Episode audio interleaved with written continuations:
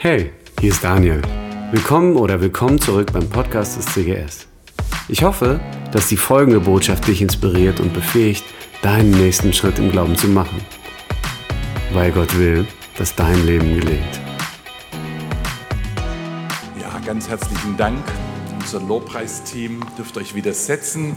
Und jetzt freuen wir uns, ja, ihr dürft auch nochmal richtig begeistert alles emotional rauslassen, was ihr empfunden habt. Aber jetzt freuen wir uns auch auf die Predigt und auf unseren Gastsprecher Martin Lutzweiler. Er ist aktuell seit einigen Jahren Pastor in der Gemeinde unseres Verbandes in Walderstadt, war vorher lange in Elmendingen und davor war er viel in dieser Gegend hier unterwegs und aktiv und hat einiges aufgebaut. Heute Morgen sind auch ein paar Leute da, die wurden sogar von ihm getauft, haben wir vorhin erfahren. Und was er hier alles getan hat, Martin, das teil uns doch bitte selber aus erster Hand mit und äh, nimm uns mit hinein in das, was Gott dir heute Morgen aufs Herz gelegt hat. Vielen herzlichen Dank für dieses wirklich freundliche, warme Willkommen heute Morgen hier in Schwabach. Das ist wirklich ein Nachhausekommen sozusagen beinahe. Es ist lang, wirklich lange her, seit ich ähm, zum Gottesdienst zur Predigt hier in Schwabach war. Aber natürlich über Verbandstreffen und Tagungen war ich auch schon hier in diesem Saal. Auch zur 25-Jahr-Feier war ich mit, durfte ich mit dabei sein vor einigen Jahren. Und natürlich, wie Christoph gesagt hat, ähm, äh, länger zurück in den 90er Jahren und so, da war ich öfter hier, nicht in Schwabach, sondern damals noch in Siebeneich. Regelmäßig Sonntagnachmittags 14.30 Uhr auch egal wie das Wetter war, wie heiß und wie auch immer, 14.30 Uhr im Kellerräumlichkeiten der Familie Martin haben die Gottesdienste stattgefunden und dann später im Bau drüben und die Gottesdienste dort auch mit vielen äh, Taufen. Und das sind einige äh, Menschen, die ich, mich noch kennen und wo wir einfach verbunden sind miteinander. Aber so schön, was sich alles ergeben hat seither in diesen Jahren und was, wie sich diese Gemeinde, wie ihr euch entwickeln durftet, wie der Herr wirklich gewirkt hat und wie er Segen geschenkt hat. Und deshalb freue ich mich, ähm, Erinnerungen sind schön. Ich meine, ja, vielleicht noch ähm, 30 Jahre sind das ja schon her. Wenn damals irgendwelche Leute von vor 30 Jahren erzählt haben, dann habe ich immer gedacht, Menschenskinder sind es alte Leute. Und man kriegt es ja selber nicht mit, aber man wird ja tatsächlich ein bisschen älter. In den 90er Jahren hatten wir noch ein paar kleine Kinder, die dann zu Hause waren oder wo auch immer. Inzwischen sind aus den kleinen Kindern kleine Enkel geworden. Also gerade heute an diesem Tag hat einer unserer Enkel seinen sechsten Geburtstag. Insgesamt sind es schon neun geworden. Und dann spürt man doch, dass die Zeit ein bisschen vergeht. Und wie gesagt, nachdem wir dann elf Jahre hier in der Bezirksvereinigung waren, auch den, von der Olgastraße aus den Bezirk mit ähm, ja, dienen durften, dabei sein durften, auch in den Entwicklungen, die in bis in Wiesenbach, Schwabach, Weilderstadt, Schweigheim und so weiter stattgefunden haben, war ich dann von 2001 bis 2021 in Elmendingen Pastor und jetzt zum Schluss nochmal gelandet eben zurück in der Bezirksvereinigung, um den Kreis einfach dann auch zu schließen. Vielleicht, aber vielleicht hat es einfach der Herr auch vorgesehen in Weilderstadt noch für eine kurze Zeit des Übergangs. In den letzten Dienstjahren darf ich jetzt dann auch in der Gemeinde dort sein, wo heute Morgen äh, Daniel zum Kanzeltausch sein wird und ich darf dafür hier sein. Ja, so viel kurz vielleicht zu meiner Person. Natürlich bin ich verheiratet. Wir sind mit Inge schon 40 Jahre unterwegs. Auch das eine lange Zeit, auch das Gnade, wenn man 40 Jahre den Weg miteinander gehen darf.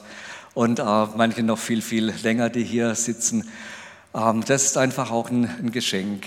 Und viel lebt davon, dass ähm, in unserem, ja, alles lebt davon, dass Jesus Christus, dass Gott selber, der Vater, durch seinen Geist in unseren Herzen wohnt und dass er in uns Veränderung schafft und dass er uns etwas bewegt, was uns auch fähig macht, miteinander unterwegs zu sein, auch in Ehen, in Beziehungen, in Gemeinden um dann auch miteinander in dieser Welt zu leben und einen Unterschied machen zu können. Und im Grunde geht es darum auch heute Morgen, wenn ich einen Text, eine Geschichte aus dem Lukasevangelium mit euch teilen möchte. Und es ist eine Geschichte, die mich immer wieder berührt, die einfach, einfach auch eine Art Kompassgeschichte ist, an der man sich ausrichten kann, an der ich mich auch immer wieder ausrichten will. Ein Tag aus dem Leben Jesu, wo verschiedene Aspekte aufleuchten, die einfach wichtig sind, für seinen Dienst wichtig waren, für ihn selber. Aber auch wenn wir das lesen und wahrnehmen und wissen, dass Jesus auch in uns lebt und in uns wirkt, sein Leben in uns gestalten will, dann will genau das auch in unser Leben hineinkommen, uns verwandeln und berühren. Deshalb eine Kompassgeschichte, eine Geschichte, an der man sich ausrichten kann. Eine Geschichte, die einen Tag im Leben Jesu darstellt, einen besonderen Tag. Und zwar einen Tag am Anfang seines Wirkens. Und ich möchte einfach diesen Abschnitt aus Lukas Kapitel 6, Vers 12 bis 19 mit uns lesen. Jesus war schon öffentlich aufgetreten. Jesus hatte schon zu Menschen geredet, hat schon einen Teil seiner Jünger berufen. Die Geschichte vom Fischfang ähm, mit Petrus und Andreas geht voran. Aber noch war er nicht wirklich, es war seine Anfangsphase, in der er war. Und es steht nun an, dass er eine große Rede halten wird, die im Lukas-Evangelium als Feldrede da ist, im Matthäus-Evangelium die Bergpredigt. Und bevor dies geschieht, bevor das losgeht, da kommt ein besonderer Tag und dieser Tag beginnt mit der Nacht. Ich lese Lukas 6, 12 bis 19. Es begab sich aber zu der Zeit, dass Jesus auf einen Berg ging, um zu beten. Und er blieb die Nacht über im Gebet zu Gott. Und als es Tag wurde, rief er seinen Jüngern und er wählte zwölf von ihnen, die er auch Apostel nannte. Und wir nehmen sie wahr, namentlich. Simon, den er auch Petrus nannte, und Andreas, seinen Bruder, Jakobus und Johannes, Philippus und Bartholomäus, Matthäus und Thomas, Jakobus, den Sohn des Alpheus, und Simon, genannt der Zelot, Judas, den Sohn des Jakobus, und Judas Iskariot, der zum Verräter wurde. Und er ging mit ihnen hinab und trat auf ein ebenes Feld um ihn war eine große Schar seiner Jünger und eine große Menge des Volkes aus ganz Judäa und Jerusalem und aus dem ganzen Küstenland von Tyros und Sidon, die gekommen waren, ihn zu hören, von ihren Krankheiten geheilt zu werden. Und die von unreinen Geistern umgetrieben waren, wurden gesund. Und alles Volk versuchte ihn anzurühren, denn es ging Kraft von ihm aus. Und er heilte sie alle. Soweit dieser Abschnitt. Eine Szene, eine Geschichte, ein Tag aus dem Leben Jesu. Dieser Tag begann mit der Nacht. Wir wissen ja, in Israel, im alten Israel und auch heute beginnt der Tag ja mit Sonnenuntergang. Also anders als unser Gefühl, wenn man morgens aufwacht, der neue Tag, beginnt der neue Tag in Israel mit dem Sonnenuntergang. Und deshalb ist die Nacht, das, was da geschieht, der Anfang vom Tag sozusagen. Also das allererste, was dann wichtig ist, das allererste, was wir hier sehen, ist, dass Jesus zuerst an einem neuen Tagesanfang sozusagen in der Nacht Zeit verbracht hat, in der Einsamkeit mit Gott allein, mit seinem Vater im Himmel allein. Dann nach dieser Nacht im Gebet vor Gott, der Stille vor Gott, in der Einsamkeit vor ihm, dann kam der Morgen. Und das war eigentlich schon mitten am Tag. Und an diesem Vormittag, da versammelt er seine Jünger, die bei ihm sind, und er wählt aus diesen Jüngern Menschen aus. Stellvertretend sozusagen für die vielen wählt er zwölf Personen aus und formt eine Gemeinschaft mit der er zusammen dann unterwegs sein will. Und diese Gemeinschaft, die hier gebildet wird, Mit der zusammen geht er dann am Nachmittag hinunter auf die Ebene, auf das Feld, hinab vom Berg, wo die Menschen sind, die vielen, vielen Menschen, die bereits von ihm gehört hatten, die kommen, die ihn erleben wollen. Und er dient ihnen, er predigt, er verkündet das, die Botschaft vom Reich Gottes, er heilt die Menschen, er dient ihnen. Das ist eine interessante Reihenfolge, die hier deutlich wird im Leben Jesu. Zuerst die Einsamkeit, das Alleinsein mit dem Vater, das Gebet, die Stille, allein mit Gott, dann Gemeinschaft, Miteinander mit seinen Jüngern und dann der Dienst, das Dienen, das Konkrete unter den Menschen sein und für sie da sein. Und da wird vielleicht schon ähm, kann man schon mal aufmerken, weil oft ist es ja so, dass wir umgekehrt unterwegs sind, dass ich umgekehrt unterwegs bin, wir vielleicht umgekehrt unterwegs sind in unseren Gemeinden oder in dem, was wir vorhaben. Zuerst sind da Aktivitäten, Pläne, Vorgaben, was zu tun ist, die Aufgaben, die anstehen, der Dienst, den man tun will, das, was man vor Augen hat. Und dann guckt man, ob man da noch Leute kriegt, die mitarbeiten, die mit dabei sind, so ein Team formt, dass man was unternehmen kann. Und dann packt man das Ganze an. Und wenn dann irgendwo Schwierigkeiten kommen, sagt man, hey, vielleicht sollten wir auch noch mal beten, dass jetzt Gott das irgendwie mit reinbringt, dass es doch einen guten Verlauf nimmt und dass die Dinge richtig werden. So bin ich oft unterwegs, so denke und ticke ich oft nach meinen Gedanken, nach meinen Plänen, nach dem, was mir wichtig ist. Und dann versuche ich eben das irgendwo in eigener Kraft umzusetzen. Aber Jesus ist anders unterwegs. Es ist eine andere Reihenfolge, es ist eine wichtige Reihenfolge. Es ist im Grunde die geistliche Ordnung, um die es ähm, im Reich Gottes geht. Zuerst die Stille, zuerst auch das die Einsamkeit, zuerst das Gebet, die Beziehung zum Vater, dann eine Gemeinschaft, mit der man unterwegs ist, nicht als Zweckgemeinschaft allein und dann kommt der Dienst. Und darum geht es heute Morgen. Eigentlich sind die drei Punkte schon genannt, die ich jetzt mit uns noch ein bisschen vertiefen möchte und ein bisschen nachdenken möchte. Einsamkeit steht am Anfang hier bei Jesus. Einsamkeit, den Vater suchen, allein sein mit Gott. Einsamkeit, Stille. Ich denke, unsere Erfahrung, wenn wir allein sind, wenn wir still sind, ist oft die, dass dann nichts wirklich still ist dass es dann einfach, sobald man Stille sucht, sobald man irgendwo für sich ist, dass dann unglaublich viele Dinge in einem hochsteigen, dass man Gedanken hat, abgelenkt wird, dass man, ja selbst wenn es dann tatsächlich mal still ist, vielleicht dann das eigene Rauschen im, im Ohr hört, den Tinnitus oder was weiß ich. Es wird nicht richtig still. Irgendwas ist immer da, irgendwas denkt man und man hat Gedanken, ach das und jenes und ich sollte noch und so weiter und so fort.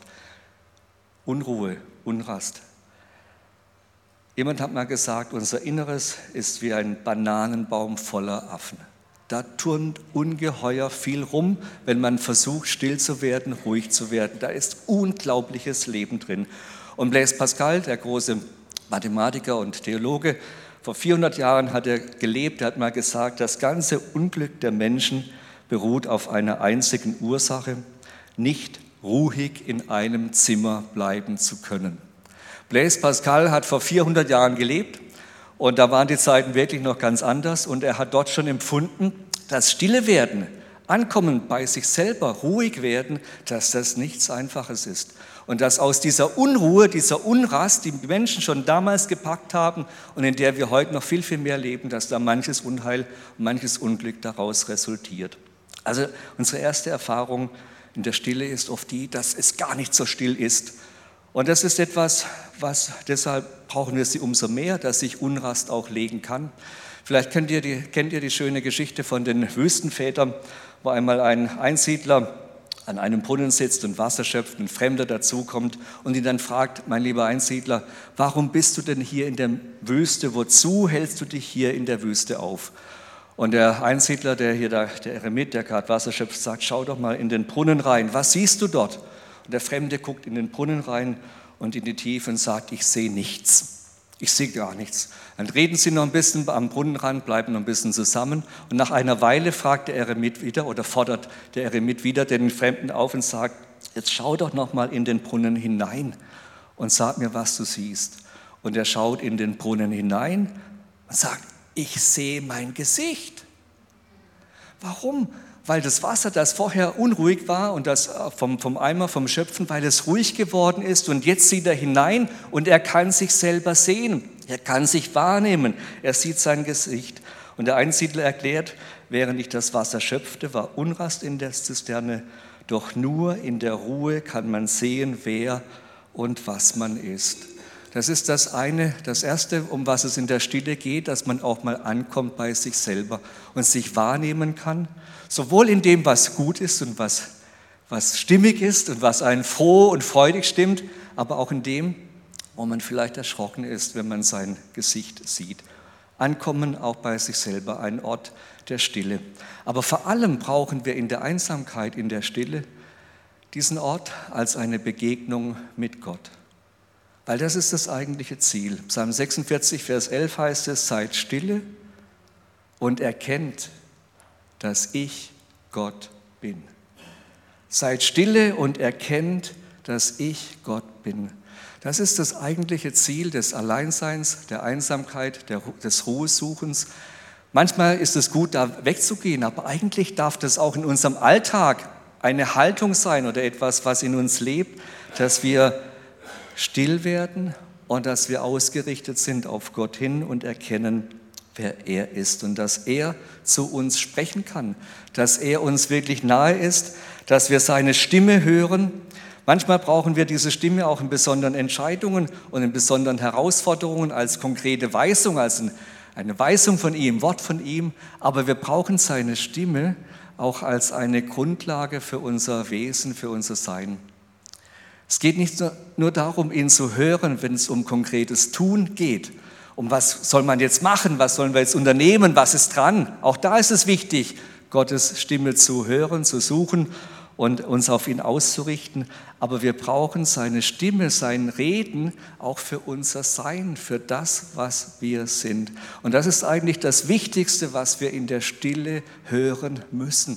Dass da etwas hineinspricht, in unsere Identität, in das, was wir schon gefeiert haben vorhin im Lobpreis, dass das immer wieder bei uns ankommt. Diese Stimme hat Jesus auch gehört. Er hat sie sogar mehrfach gehört. Bei seiner Taufe hat er die Stimme des Vaters im Himmel gehört. Als der Heilige Geist, der Taube auf ihn herabkam, öffnete sich der Himmel und es hieß, das ist mein geliebter Sohn, an dem ich wohlgefallen habe. Und noch einmal hat er diese Stimme gehört auf dem Berg der Verklärung. Und es war die Zusage des Vaters, dass Jesus der geliebte Sohn ist. Und ich glaube, dass, diese, dieses, äh, dass dieses Wort, dass diese Stimme, dass das wirklich hineingesprochen hat und Jesus absolut sicher gemacht hat in der Frage, wer bin ich? Er wusste, ich bin der geliebte Sohn des Vaters im Himmel. Und diese Stille, diese Einsamkeit vor Gott, die hat er immer wieder gesucht, um darin sicher zu werden. Ich und der Vater sind eins. Er lebt in mir. Ich bin Gottes geliebter Sohn. Es geht um ein Bewusstsein, es geht um etwas, was tief uns prägt, was die Identität ausmacht. Und Jesus hat dieser Stimme mit Sicherheit lebenslang zugehört und hat sie in sich getragen und sie hat ihn ausgerichtet und an sie hat er sich geklammert, während er den Weg durch sein Leben ging. In Höhen, wenn die Leute ihm zujubelten, wenn sie klatschten, wenn sie Beifall riefen, wenn sie Hosianna riefen, aber auch in den Tiefen, wo er auf Ablehnung stieß, wo sie ihn abgewiesen haben, wo sie kreuziget ihn gerufen haben. In allen diesen widersprüchlichen Erfahrungen von Lob und von Annahme und von Begeisterung und von Ablehnung hat Jesus gewusst, ich bin der geliebte Sohn Gottes. Er hat es dort gewusst, wo die Stimme kam, die gesagt hat, beweise doch, dass du der geliebte Sohn Gottes bist. Zeig doch, dass du liebenswert bist. Zeig doch deine Macht. Zeig doch deinen Namen. Zeig, wer du wirklich bist Mach was, verwandle diese Steine in Brot, stell sicher, dass du berühmt wirst. Jetzt zeig, wer du bist. Da hat Jesus gewusst, ich bin schon wer. Ich bin schon der geliebte Sohn des Vaters im Himmel. Ich muss das niemandem mehr beweisen. Ich muss das nicht den Leuten oder dem Versucher oder anderen beweisen, wer ich bin. Er konnte Nein sagen, er musste nichts beweisen. Und ich denke, das ist das Wichtigste, was in der Einsamkeit, in der Stille immer wieder wächst und uns ausfüllt, dass wir diese Begegnung mit Gott, dem Vater im Himmel, selber haben. Gottes Liebe hat Johannes in seinem ersten Johannesbrief geschrieben und wer in der Liebe bleibt, der bleibt in Gott und Gott in ihm. Und darum geht es in der Stille, dass wir diese Erfahrung mit Gott haben, in seiner Liebe ankommen, dass diese Liebe in uns bleibt und Gott in uns bleibt. Und dass wir das im Kern unseres Wesens haben.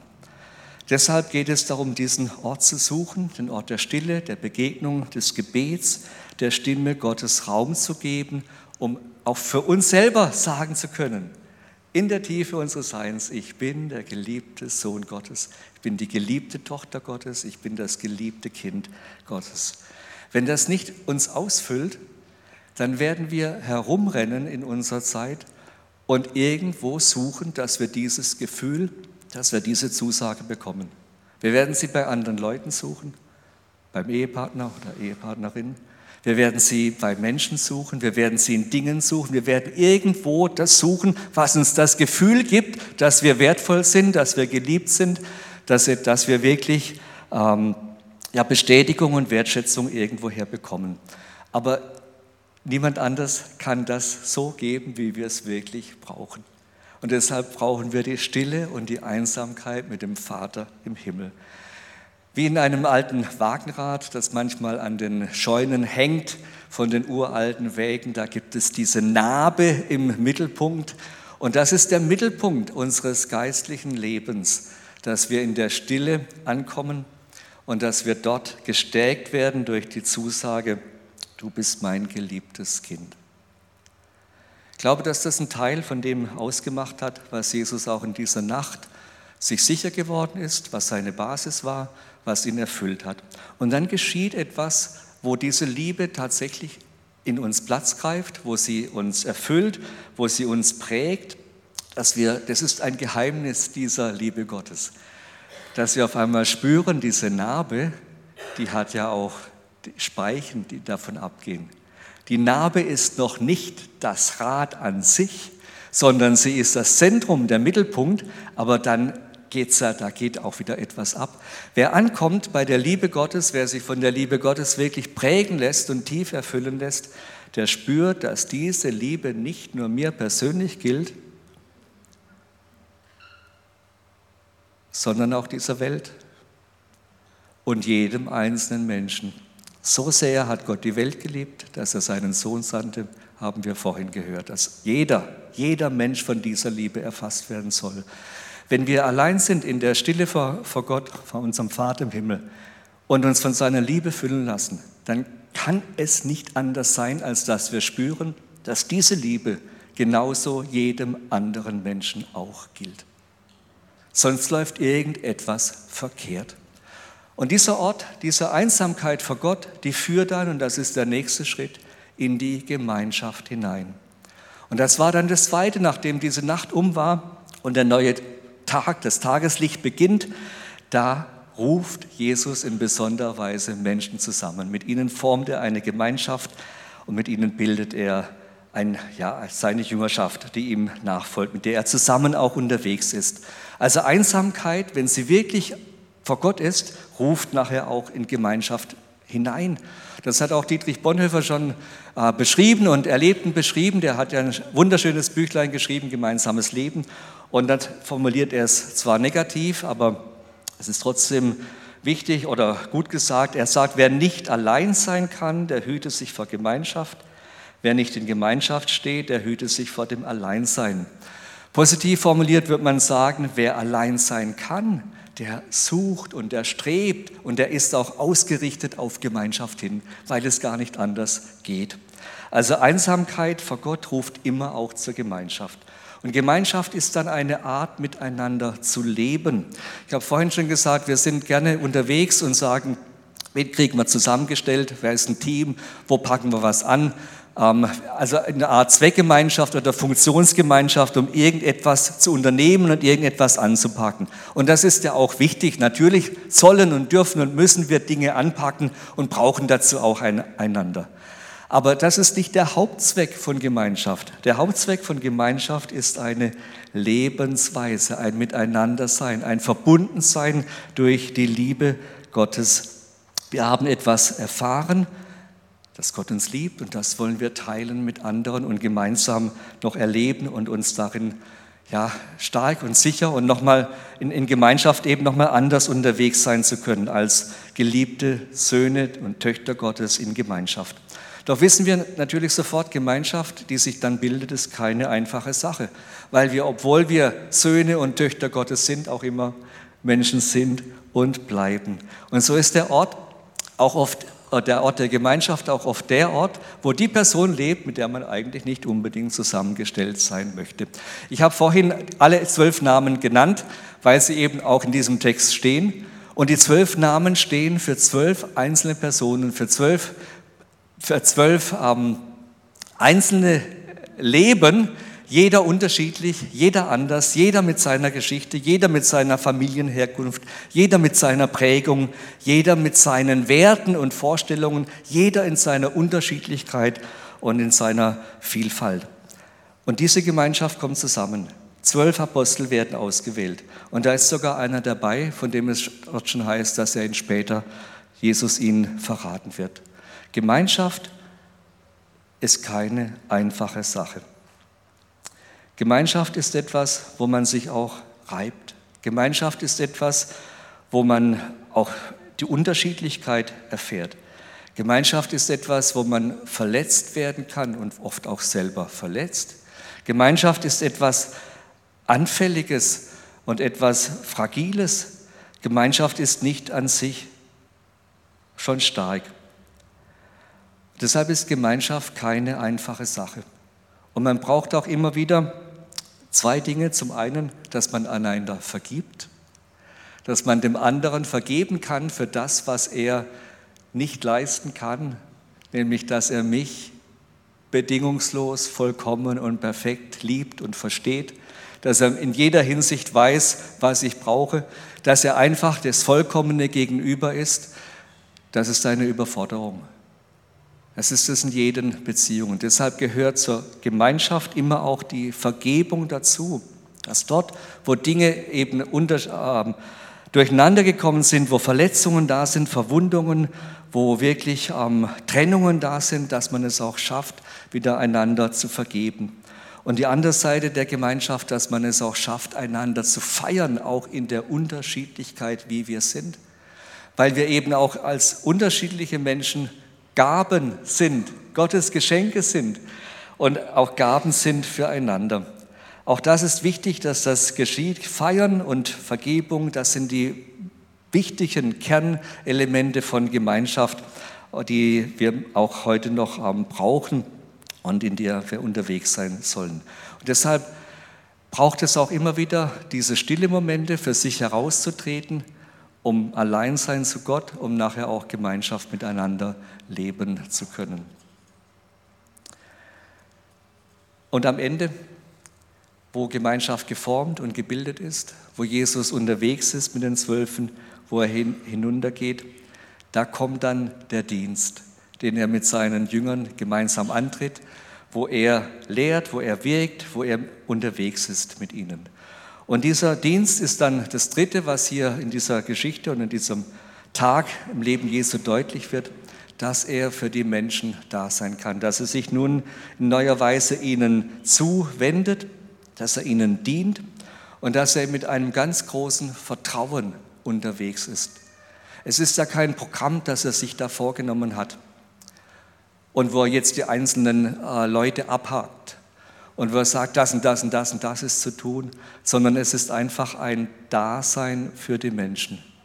Es ist ein bei den Menschen sein. Jesus ist, kommt zu den Menschen, Jesus ist für sie da und er vertraut darauf, dass in dem, wer er ist und wie er unterwegs ist, dass Gott selber wirkt, dass Gottes Geist selber durch ihn wirkt, dass die Kraft da ist, die etwas verändert, die Kraft da ist, die heilsam ist, die Kraft da ist, die Menschen frei macht und ermutigt, die Kraft da ist, die Menschen wieder dankbar macht, auch in allen Schwierigkeiten und Lebenssituationen, die vielleicht unglücklich sind und die ihnen Hoffnung und Ausrichtung gibt. Der Dienst, hat mal jemand gesagt, ist letztlich nicht etwas, was ein, ein Muss ist oder wo wir auf unsere Kraft oder Möglichkeiten schauen, sondern unser Dienst ist eine Berufung und etwas, dem wir vertrauen müssen. Nämlich, dass Gott da ist, dass der Heilige Geist da ist, dass er wirkt. Und eine, dass auch von uns eine Kraft ausgehen wird, die Menschen für Menschen heilsam sein wird, wenn wir als Sohn und Tochter Gottes leben und wenn wir auch in Gemeinschaft miteinander unterwegs sind. Frei werden zum Dienst, das heißt nicht eben fixiert auf seine Möglichkeiten oder Unmöglichkeiten, auf Begrenzungen oder Stärken oder Schwächen, sondern auf Gott ausgerichtet sein, von seiner Liebe durchdrungen zu sein und dann genauso zu den Menschen gehen. Da sein. Das ist der, einer der, der zentralsten Aspekte. Ich bin da. Jesus ist da für den Mensch, der jetzt zu ihm kommt und versucht, ihn zu berühren. Er ist einfach mit dabei, er ist dabei, er ist da. Er bringt sein Fürsein, sein Dasein, einfach seine Zugewandtheit dem anderen zum Ausdruck. Und da beginnt der Dienst.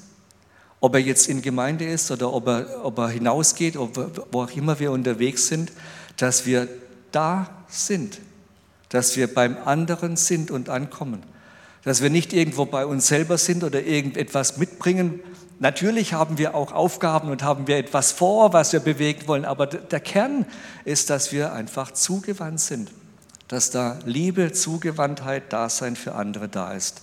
Die Bibel nennt das die Barmherzigkeit Gottes. Er ist uns zugewandt, er ist für uns da. Barmherzigkeit. Und dann, dass wir so da sind, dass die anderen wieder froh werden, aufatmen können, auch in ihrer Not, vielleicht Linderung erfahren, Heilung im Fall Jesu ja, weil da so eine starke Kraft da war, dass körperliche Heilung und Befreiung da war, dass wirklich Aufatmen, neues Leben da war. Das darf auch und soll auch durch uns geschehen. Jesus möchte das auch durch uns bewirken. Und ob, in welchem Maße wir das sehen, ist eine ganz andere Frage, aber wir dürfen in der Haltung unterwegs sein, dass auch durch uns Kraft, Ermutigung, neues Leben, heilsame Kraft ausgeht. Und dass wir Menschen begleiten dürfen, dass sie wieder dankbar und froh werden, dass sie leben, dass sie da sind, dass das Leben ein Geschenk ist, dass es eine, ja, dass es einen Gott gibt, dass es einen Vater im Himmel gibt, dass es Liebe gibt, von der wir uns erfüllen lassen dürfen.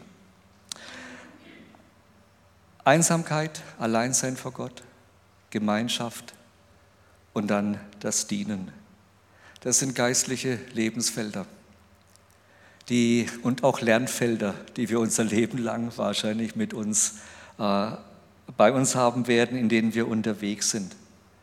Wenn wir in diesen drei Feldern wirklich unterwegs sind, in der Kraft und in der Gegenwart Gottes, dann wird uns das helfen, ein fruchtbares Leben zu führen. Kein furchtbares, sondern ein fruchtbares Leben zu führen.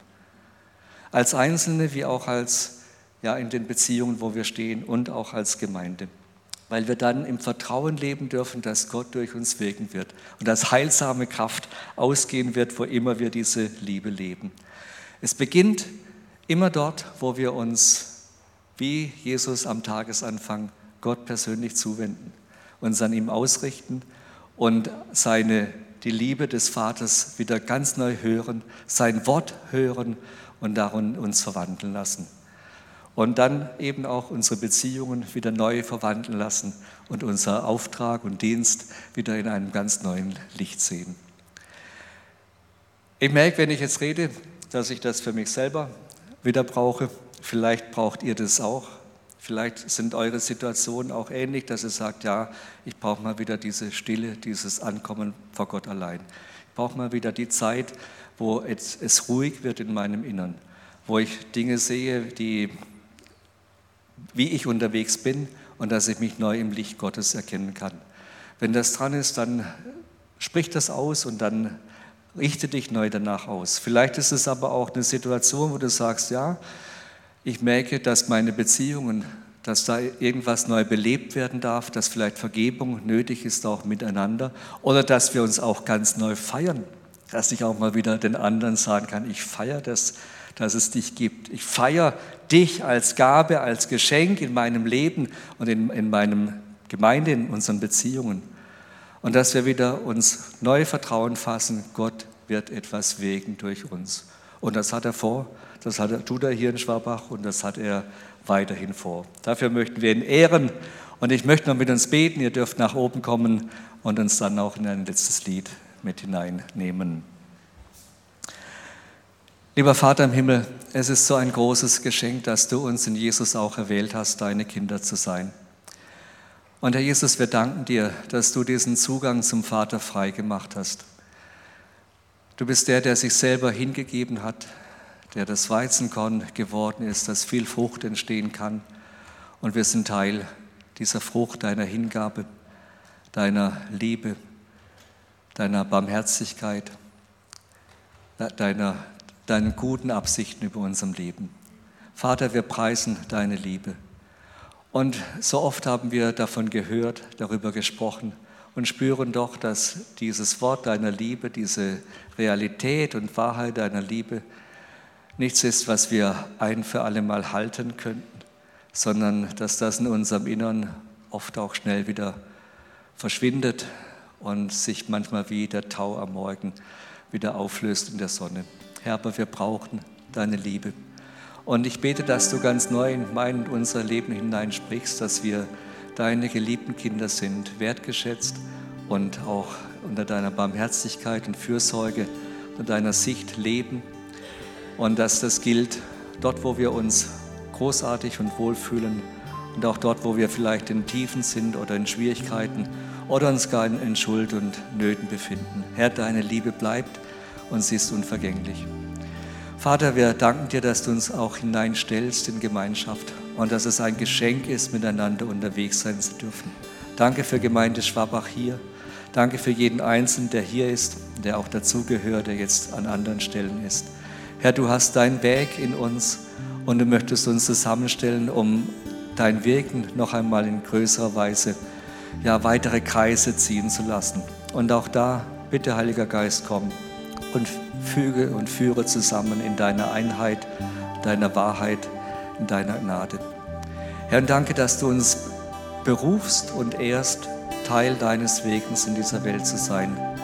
Und da wollen wir nicht auf uns schauen, sondern dir ganz neu vertrauen, dass du auch in unserem kleinen Lebensumfeld, in Ehen, Familien, in unserem Berufsalltag, aber auch durch uns als Gemeinde wirklich Kreise ziehen willst.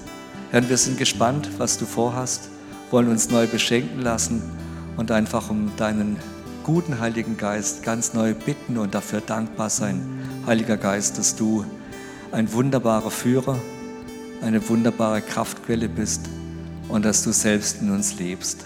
Wir ehren dich, Vater im Himmel. Wir danken dir, Herr Jesus Christus, für deine Erlösung und wir vertrauen uns dir, Heiliger Geist, ganz neu an. Amen.